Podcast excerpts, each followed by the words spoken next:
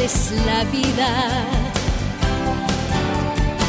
Nos la dio con mañanas de sol tibiecitas.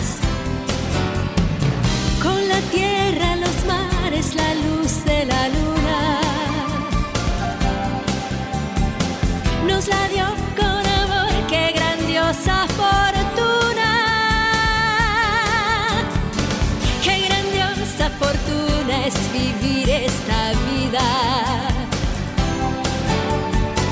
Saboreando el olor de la hierba florida.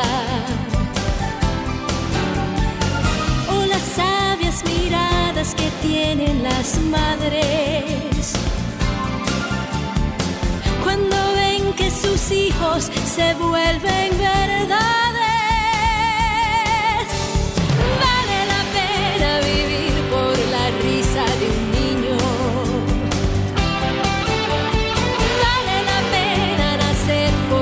Por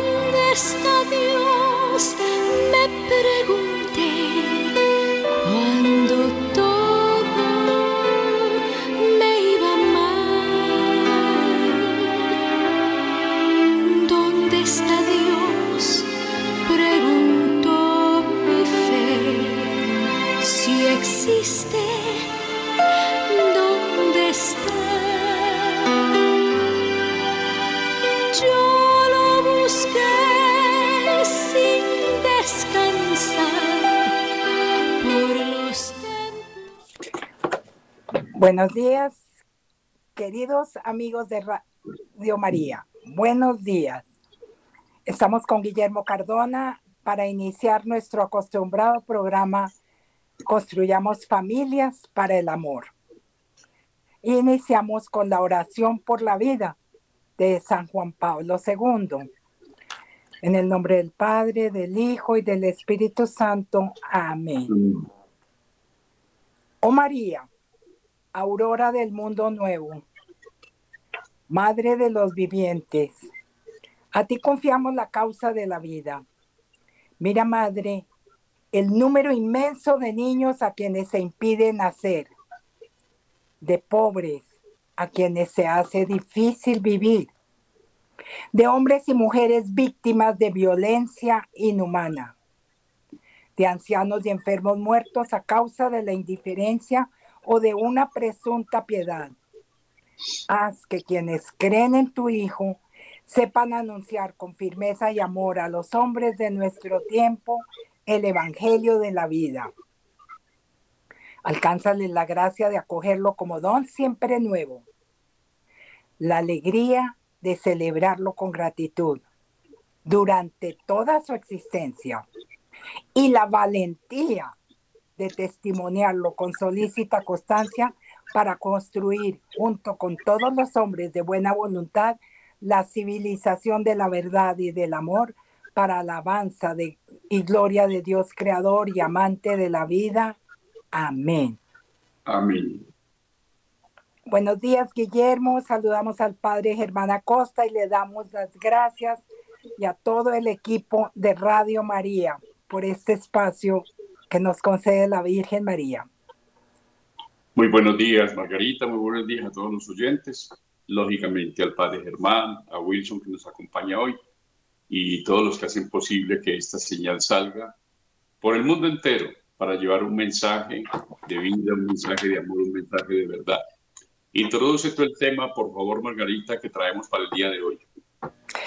Sí, es, estamos viviendo tiempos muy difíciles y vamos a tratar la cultura de la muerte. ¿Qué significa esa cultura de la muerte que San Juan Pablo II precisamente eh, expresó en su encíclica El Evangelio de la Vida? Bueno, es una cultura que se está creando, eh, eh, que no, que se creó y está hoy día eh, atacando la vida y la familia. vamos a ver hoy unas estrategias, unas tácticas que utilizan estas personas de la cultura de la muerte para engañar al mundo entero. Y vamos a ver cómo gradualmente se ha venido eh, incrementando esa cultura, creciendo esa cultura. Y hoy día, pues ya hay leyes que aceptan esa cultura y, y es aceptada por el mundo entero. Y esto definitivamente no lo podemos, es decir, tenemos que conocer esas estrategias, conocer las tácticas que utilizan esta gente para nosotros estar preparados y defender la vida, porque la vida es sagrada, la vida es de Dios. Dios nos dio la vida y, y es solo Él, es el dueño de la vida. Eh, continúa, Guillermo. Muy bien, entonces, Habíamos introducido en el programa anterior ese tema tan bonito que tú planteaste y que lo vamos a, a seguir trabajando el día de hoy. Yo creo que de pronto ya hoy terminamos con ese, con ese planteamiento que es muy interesante, que son eh, las verdades pro vida, las verdades que tiene la defensa de la vida y las mentiras que han inventado estas personas equivocadas y las ideologías, las mentiras pro aborto. O sea, la verdad es pro vida y las mentiras pro aborto. De eso vamos a hablar. La verdad es pro vida es verdades pro Dios, porque Dios es la vida. Entonces siempre estarán enmarcadas en el querer de Dios, en la voluntad de Dios, en esa antropología filosófica cristiana y católica que Cristo ha expuesto como creador y como nuestro redentor acerca de la vida. Y él mismo se ha definido como el camino, como la verdad y como la vida. Trabajar por la vida es trabajar por la doctrina de Cristo, es ir de la mano con Cristo, es estar eh, identificados totalmente con Él, es recoger con Él, no desparramar en contra de Él. Quienes trabajamos por la vida estamos recogiendo con Cristo. ¿Qué estamos recogiendo? Vida, verdad, amor, la manera digna como el ser humano debe vivir su existencia en esta tierra según el plan divino. Y es que nosotros, los seres humanos, no somos un conjunto de células, como dicen los proabortos. Somos mucho más que eso. ¿Tenemos células? Claro que sí. Claro que sí, tenemos porque tenemos corporalidad. Pero es que somos un proyecto divino, somos un proyecto de Dios. Somos una persona humana diferente a la madre que nos está gestando. La madre es una persona.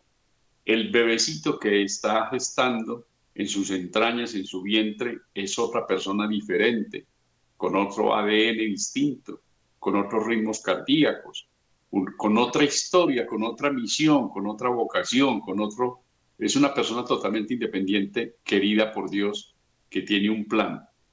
Entonces, quienes trabajamos pro vida estamos trabajando pro estas verdades. Y qué bueno que nosotros a las personas les expliquemos las cosas, porque un oyente no va a cambiar todo el mundo. Nosotros como programadores tampoco vamos a cambiar el mundo entero, pero sí somos como una piedra caída en el lago, un lago que está sereno y cae una piedra en la mitad del lago esa piedra hace una primera onda y esa onda hace otra más grandecita y esa otra y esa otra y esa otra y se va disponiendo en ondas hasta llegar a las orillas del lago. Lo mismo en el mundo. Esa piedra que cae y mueve las aguas con la verdad. Eres tú, amable oyente. Eres tú, Margarita. Soy yo, Guillermo Cardona. Todas las personas. Y como dicen también que una sola golondrina no hace el invierno o no hace el verano, si otro santo nos dice una invitación muy sincera, muy sencilla, de apostolado, de evangelización. Seamos tú y yo buenos y habrá dos pícaros menos. Entonces, ese papá, esa mamá, esa abuelita, ese abuelo, esa tía, esa persona soltera, una tía soltera que quedó en la vida, pero que tiene una cantidad de sobrinos que la quieren. Todos tenemos que manejar una verdad ante los jóvenes.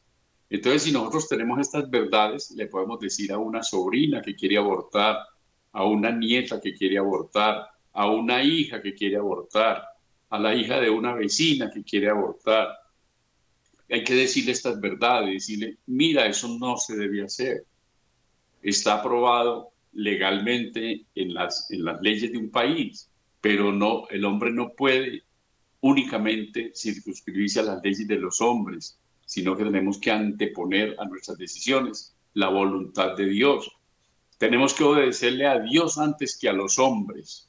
Entonces la persona que tiene claro esto, de que el aborto es un asesinato, consentido aunque no hayan pensado que es un asesinato, pero estamos asesinando a otra persona humana.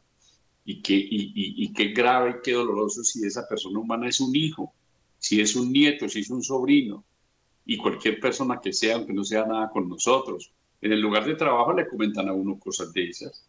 Yo veo que en las conversaciones cotidianas entre compañeros de empresa están diciendo, mira que Julanita está en embarazo, pero que como que quiere abortar, que por ahí le está diciendo el que la embarazó, o, el, o la pareja, o el esposo le está diciendo que no, que ya para que más hijos, que él no, que él no quiere que tengan ese hijo, que entonces que mejor aborte. Uno oye un comentario de esos y es que el Señor se está valiendo de uno de que conozca esa situación para que uno evangelice a esas personas con esta verdad. Entonces esa verdad la vamos a desglosar aquí una por una. Las verdades sobre la vida y las mentiras sobre el aborto. Entonces, adelante tú, Margarita, con los temas que nos traes. Vamos a hacer una pausa mm, institucional y volveremos en un momento. Desde este 15 de febrero y hasta el próximo 19 de marzo, invitamos a nuestros oyentes que quieran profundizar en la espiritualidad de, San José y quienes deseen consagrarse a San José y por San José a su Hijo Jesucristo para hacer un curso virtual de preparación que se extenderá en Radio María desde el 15 de febrero hasta el 19 de marzo.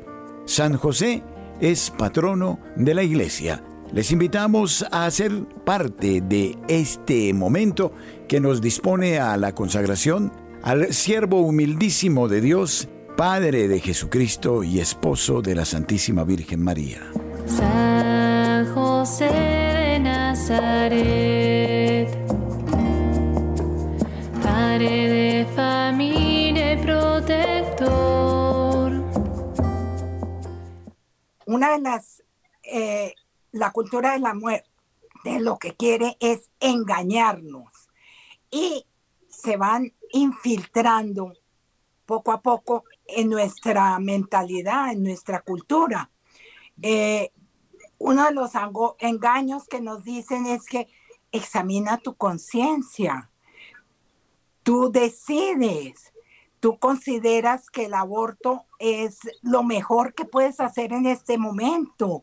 Eh, no tienes dinero, eh, tus padres no lo saben, estás muy joven, tienes muchos hijos, bueno, cualquier disculpa que obviamente ninguna eh, eh, disculpa justifica un aborto porque ya en eh, Guillermo y, en todos estos programas hemos asegurado, hemos reconocido la grandeza de la vida humana, que solo Dios el dueño de la vida. Pero entonces nos dicen, tu conciencia te dice qué es lo que puedes hacer, debes hacer en este momento, entonces esto no está mal. No tienes que confesarte, puedes hacerte un aborto. O también pensando en eh, las eh, afirmaciones de la iglesia, la doctrina de la iglesia. Ah, no, es que la iglesia está pasada de moda. No, eso ya no, la iglesia tiene que actualizarse. Entonces se van infiltrando, nos engañan. Y eso es lo que tenemos que combatir. No podemos permitirlo y por eso tenemos que em, conocer la verdad. Existen otros pasos, como por ejemplo, el, em, van poco a poco, gradualmente. Primero, eh, hablan de la despenalización. Entonces, en Colombia, tristemente, se despenalizó el aborto en el año de el 2016 bajo tres causales que eh, supuestamente eh, son muy graves. Eh, creo que la mayoría las conocemos, pero vale la pena que las recordemos en este momento. Una es cuando el bebé viene con malformaciones que de pronto posiblemente puede morir después de, nacido. Entonces, ¿para qué van a hacer? Obviamente que es lo más absurdo del mundo porque vamos a acabar una vida que se va a acabar dentro de un momento, de dentro de un tiempo, no tiene sentido. Hay testimonios de padres de familia que dicen que tuvieron su bebé y, y vivió una hora, vivió un día, semanas, meses, lo gozaron, lo disfrutaron, pudieron asistir a su sepelio, saber dónde está, que está con Dios, pero su cuerpecito lo pudieron enterrar, a diferencia de que extraigan un bebé en un, con un aborto quirúrgico y lo botan a, la basura y lo desechan como eh, desecho biológico. Es, eso no puede ser. Otro de las causales para despenalizar el aborto es porque eh, la salud de la mujer está en peligro. Cuando se iba a, quiero recordar, esta eh, hermosa eh, historia de Yolanda Mulcue, una indígena país, eh, cuando se iba a despenalizar el aborto en el 2006, 2016, perdón.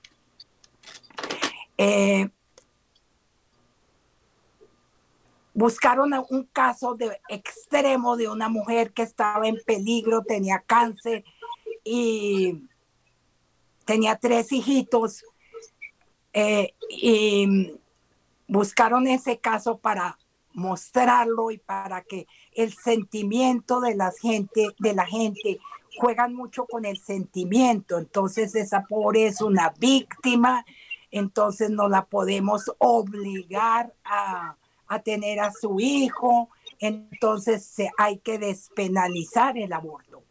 Entonces, em, resulta que esta señora, Yolanda Mulcue, con su esposo, la atendieron en el hospital, en, en un hospital en Cali, y el médico le mostró la ecografía de su hijito.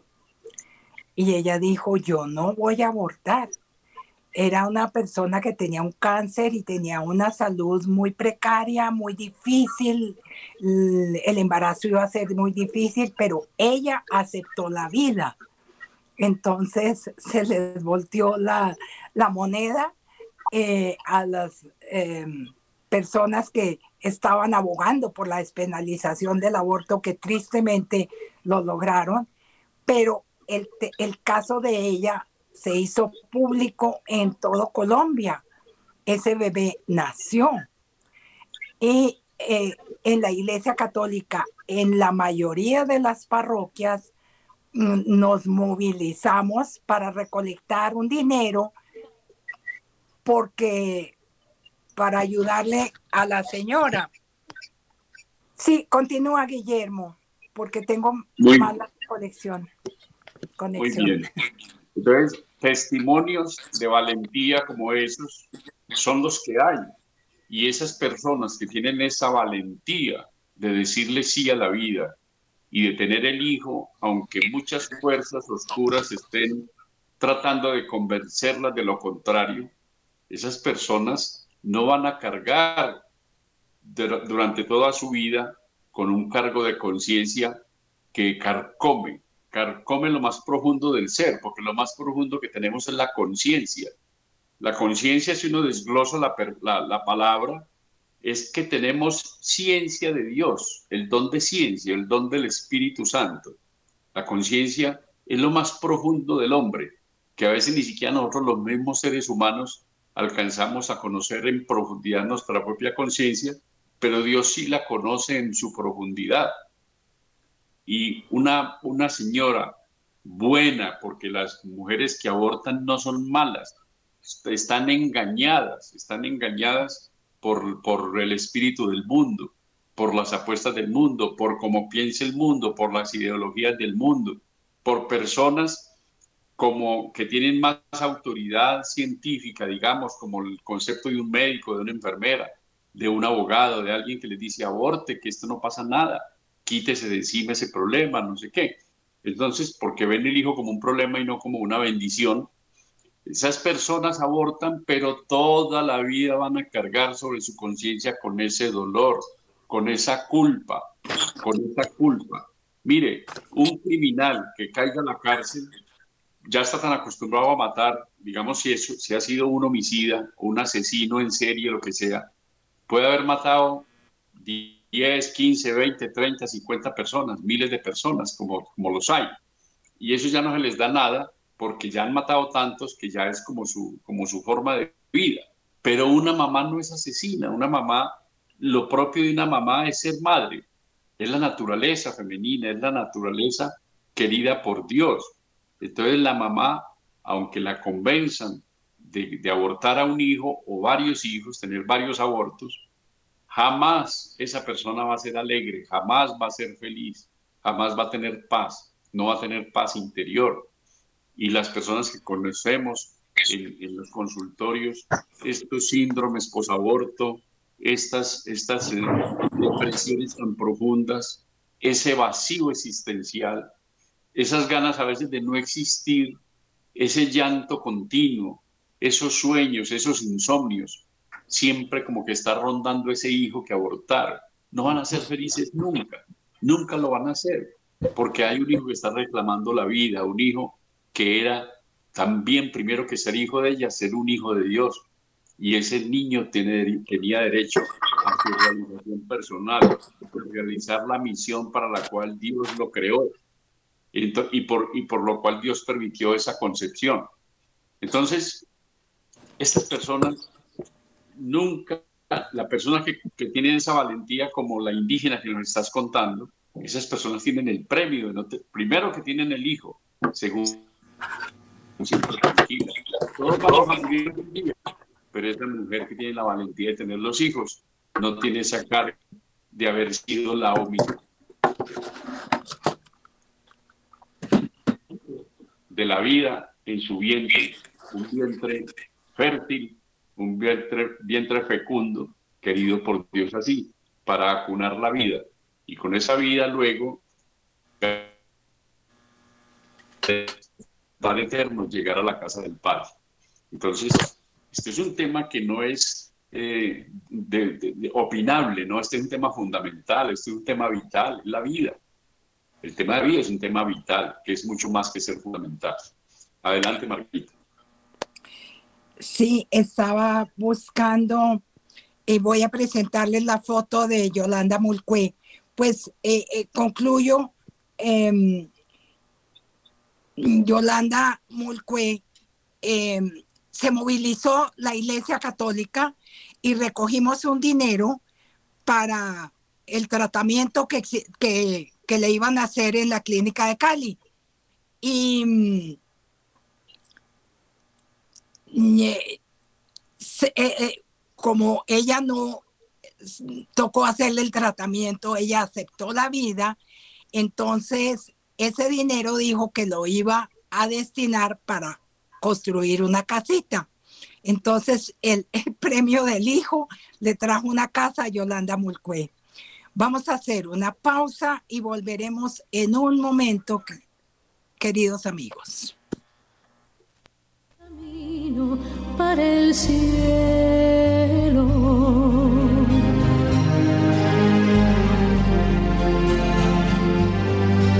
Es una oliva preciosa, la Santa Cruz, que con su aceite nos unta y nos da luz. Alma mía, toma la cruz con gran consuelo,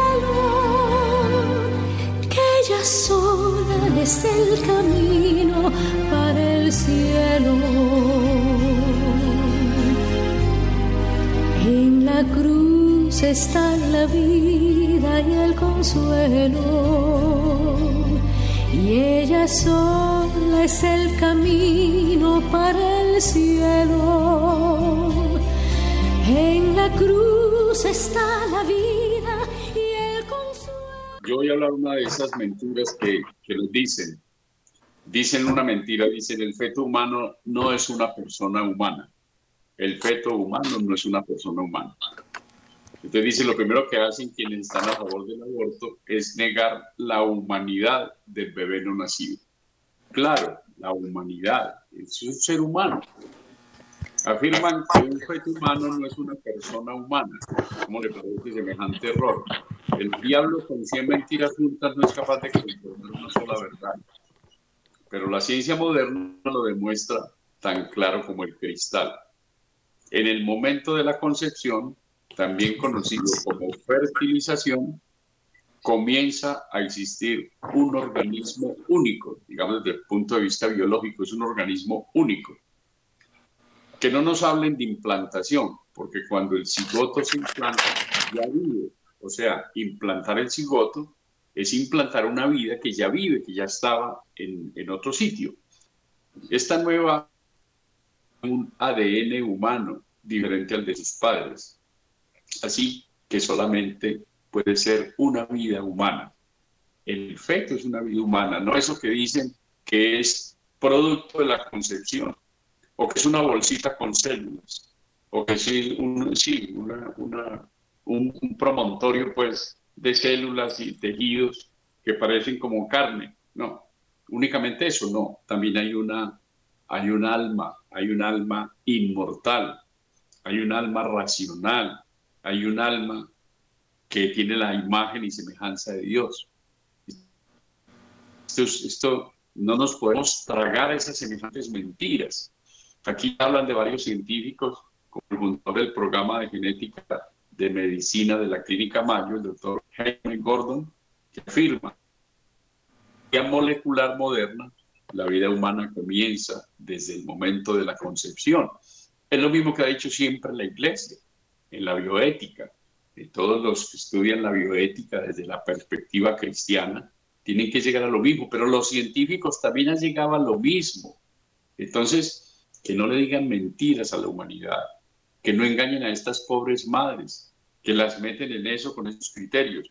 Y son unos, unos pensamientos perversos y unos programas perversos en la humanidad, de despoblar la humanidad, un intento de que hayamos menos, menos seres humanos para que haya más poquitos, pero más consumidores, que haya más consumidores. Entonces, tanta gente pobre que no consume casi nada, que no produce nada, pues como que no merece vivir. El aborto, otra es la eutanasia. Hay muchas más, hay muchas más, los genocidios y demás. Eh, si de pronto promueven, promueven plagas y cosas que, que afecten la humanidad para despoblar la humanidad mediante pestes y cosas, pues también el ser humano con esa inteligencia tendrá que rendirle cuentas a Dios, porque la inteligencia que nos dio el Señor es para conocerle y amarle. La inteligencia para conocerle, la voluntad para amarlo. Si esas facultades las utilizamos para lo contrario, pues daremos cuentas, daremos cuentas. Pero lo que tenemos que hacer por, por, por, por bendición de Dios, por querer de Dios, por una predilección de Él con nosotros, de poder sintonizar una emisora como estas y poder escuchar un programa como estos, pues ya tenemos una verdad ya quedamos más comprometidos. Como decía en mi intervención anterior, para decirle a ese, niete, a ese nietecito, a esa nietecita, a ese nieto que embaraza a la novia, a esa novia que se deja embarazar, a esa, al, hijo de esa vecina, la hija de esa vecina, cualquier persona, siempre nos estamos enterando de personas que quieren abortar y que aún no lo han hecho. Hay que rezar mucho para que estas personas tengan la luz del Espíritu Santo, que les ilumine la conciencia y que cambien ese negro parecer ese oscuro parecer, lo cambien por una buena decisión, que le digan sí a la vida. Hay que educar más en la fe también, mirar a la Santísima Virgen, ese sí a la vida, la madre del sí, que por su sí tuvimos al Redentor. Entonces, qué bonita la vida, trabajar por la vida y no por la muerte. Adelante, Margarita. Sí, como veníamos comentando, es, van gradualmente legalizando poco a poco, tratando de legalizar el aborto. En Colombia eh, mm, se legalizó, se despenalizó el aborto en el año 2006, quiero corregir porque había dicho 2016, el 10 de mayo del 2006. Posteriormente, hace dos años, el 21 de febrero del 2022, se despenalizó por eh, hasta las 24 semanas, es decir, seis meses eh, es se puede abortar en Colombia tristemente. No es legal, pero está despenalizado. Entonces van gradualmente buscando la legalización, además afirmar que es un derecho. Hace poco ante la Corte Constitucional presentaron una tutela y se está discutiendo y los argumentos, los tres argumentos que eh, presentaba la víctima, porque además se considera la persona una víctima, que le violaron su derecho al aborto. Esa es una de las tutelas. Otra, le vulneraron su privacidad. Y otra, le vulneraron, le violaron sus datos personales. Son tres tutelas que están jugando ante la Corte Constitucional totalmente absurdas para una pobre víctima. Además, otra de las estrategias es victimizar a la persona para que todos tengamos compasión, eh, nos eh, conmovamos ay, pobrecita, tiene nueve hijos, ¿cómo va a tener otro hijo? Cuando las familias grandes es la más hermosa bendición de Dios. Hay una cantante famosa eh, que dice que es la eh, onceava hija y que da gracias a Dios por su vida porque un sacerdote habló con su mamá y no permitió que abortara. Casos, y eso tenemos que hacer un programa específico para eh, tener argumentos, para no dejarnos em, que nos engañen, porque esta cultura de la muerte lo que busca es engañarnos y poco a poco están llegando. Después de despenalizar, quieren legalizarlo y quieren institucionalizar el aborto, que ya las personas digan, no, eso es una ley, eso hay que aceptarlo. Eh, puede estar, ellos reconocen que está mal hecho, pero la gente lo está haciendo y ya se despenalizó, ya se legalizó y hay que aceptarlo. Volveremos en, dentro de un momento con un espacio musical de Radio María, de la música hermosa que nos pone Wilson.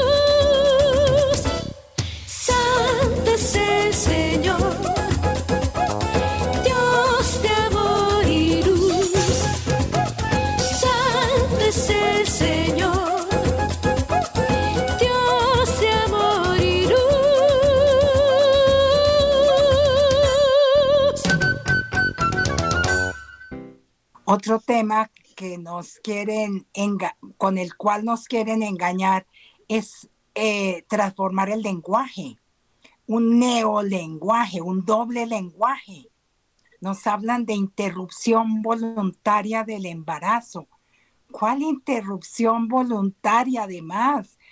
Eh, esto es absurdo y no es interrupción. Un aborto es, digámoslo, y no permitamos que se hable como IBE ni como interrupción del embarazo. Digamos, cuando alguien mencione, digamos, es un asesinato. Se habla también, por ejemplo, las católicas por el derecho a decidir.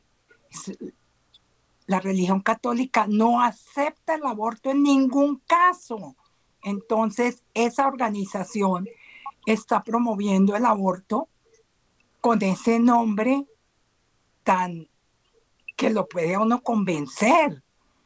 Eh, tristemente, no nos dejemos engañar. Todo este espacio queremos mm, mencionarlo porque no nos dejemos engañar. ¿Qué tal el nombre de Profamilia? ¿Qué hacen en Profamilia? Eh, distribuir anticonceptivos, hacer abortos. Tenemos eh, ejemplos tristísimos de los abortos que se han hecho en profamilia, como el joven, la joven de Popayán que la trajeron en un avión para practicarle el aborto. Además, no es gratis el aborto, todo lo que cobran por el aborto.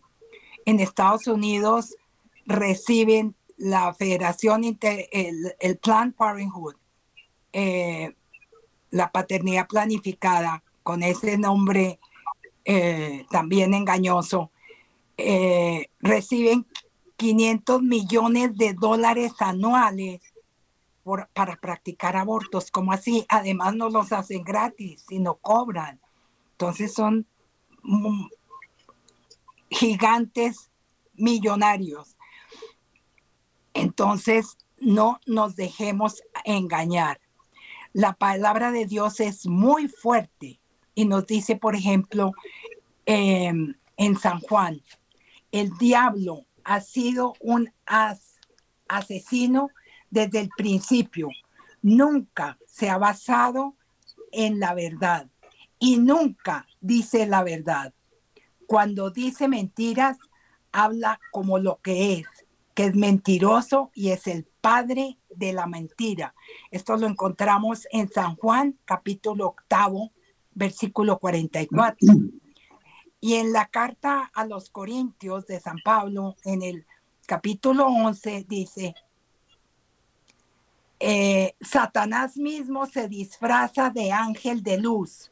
Por eso resulta muy natural que sus eh, servidores también se disfracen de personas de bien. No nos dejemos engañar, es el demonio que está detrás. Entonces tenemos que hablar con la verdad y defender la vida porque nosotros tenemos la verdad. Estados Unidos, que es un lugar donde se hacen muchísimas estadísticas, se llevan a cabo muchas estadísticas, nos hablan de, por ejemplo, eh, ¿por qué abortan las mujeres? Eh, veamos, unas dicen, no tengo dinero para sostener otro bebé ahora. Ese es el 21%. Otra persona dice, pues otras dicen, no quiero esa responsabilidad, el 21%. Otro argumento es, un bebé me cambiaría la vida, por tengo, me, no puedo terminar mi carrera profesional, mis estudios, ese es el 16%. Otro argumento, tengo problemas en mis relaciones con mi esposo o con mi novio, el 12%. Otra, no tengo los, la suficiente madurez, el 11%. Otra dice, ya tengo otros personas, el 11% dice, eh, no, el 8%, perdón, ya tengo suficientes hijos. Otro de los argumentos que utilizan es, quiero mantener mi embarazo en secreto, el 1%. Y el 1% dice, mi esposo o mi novio me obligó a, abortar. Todos estos argumentos suman el 91%.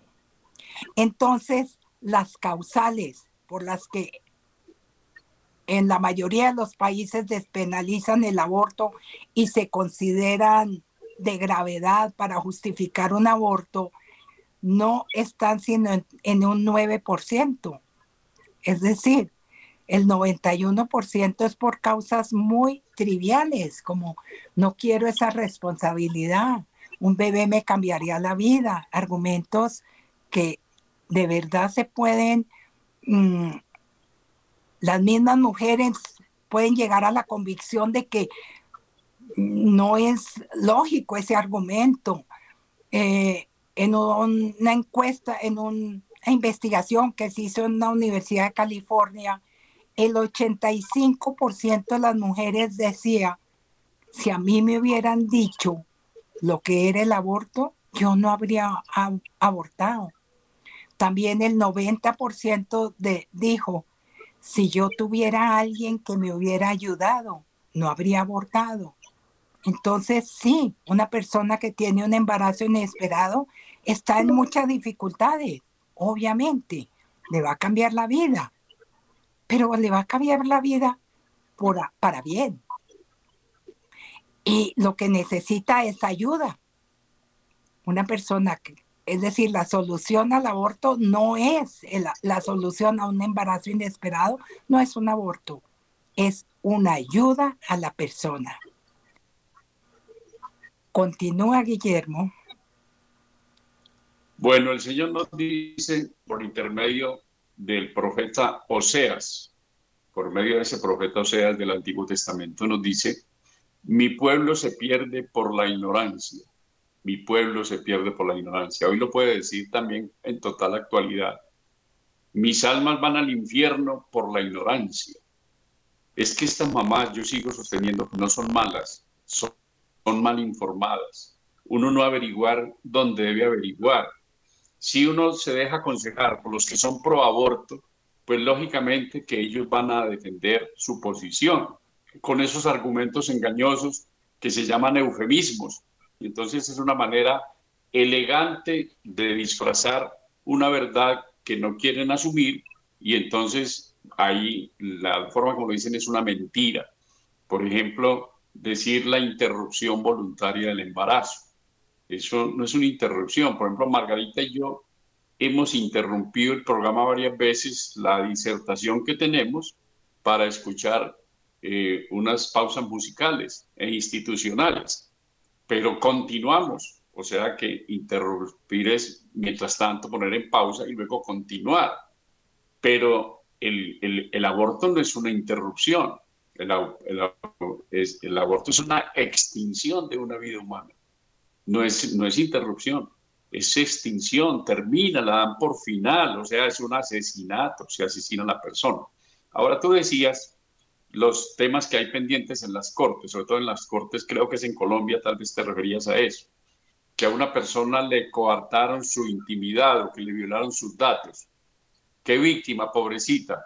¿Y dónde están los derechos del no nacido? ¿Dónde están los derechos de ese bebecito que se está gestando en el, vientre de esa madre? Ese niño tiene vida y al tener vida ya tiene derechos. ¿Por qué los que ya nacimos tenemos derechos y por qué el, no nacido no tiene ningún derecho? Entonces, hay unos vacíos muy grandes en la ley, en la misma ley, pero ese vacío este es en la conciencia del ser humano. Una madre que verdaderamente sea madre, que, le dé plenitud a su bautismo, si es bautizada. Por lo general, todas estas personas que, que, que están promoviendo el aborto han sido bautizados. Somos bautizados. Porque un bautizado está en contra de la vida.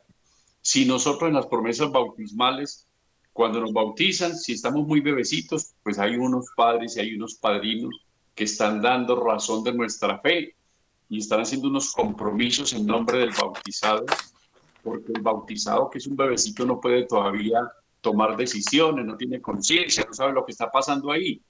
Entonces, esos padres, esos padrinos están haciendo unas renuncias y están diciendo renuncio para siempre a Satanás, a sus pompas, a sus obras, a sus deducciones, a sus seducciones y me comprometo a vivir como un hijo de Cristo. Esas son las promesas bautismales. Renuncio para siempre a Satanás, a sus pompas, a sus obras, a sus seducciones.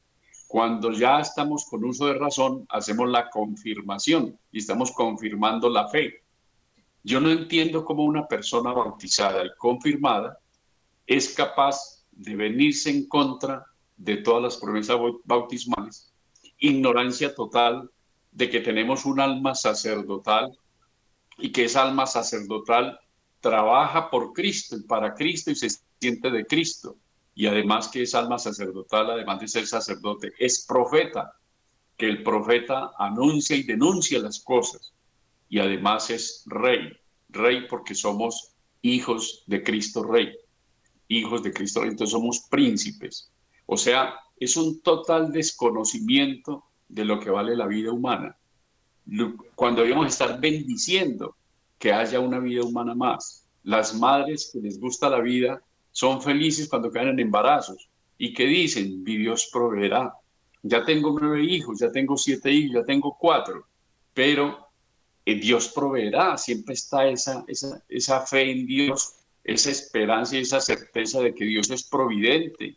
Si me creó ese hijo, también me va a dar las maneras de atenderlo.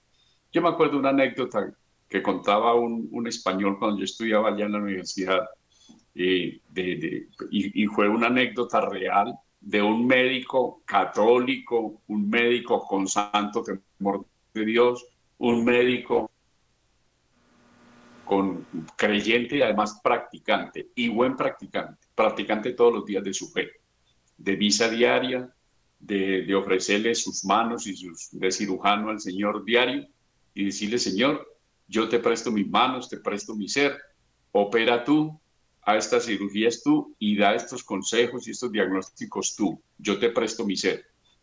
Y llegaron, llegó una señora a pedirle que le, por favor le practicara un aborto, que si podían programarlo.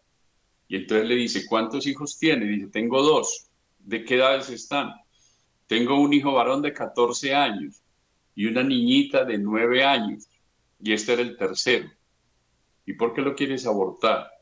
Ah, porque me dijeron pues que ya todos me han, presionado, pues me han dicho mucho que, que traer hijos a sufrir, que ya tres es mucho, que está muy dura la vida aquí en Europa, está muy caro todo, que tal cosa, que no sé qué. dije, bueno, hagamos una cosa. Tráeme el de 14 años, yo te mato a ese, que ese se puede defender. Pero a este que está tan indefenso, que no dice nada, que no se puede, que no puede hacer nada, yo ese no te lo mato. La señora se puso a llorar, entendió perfectamente el mensaje y ese niño se salvó.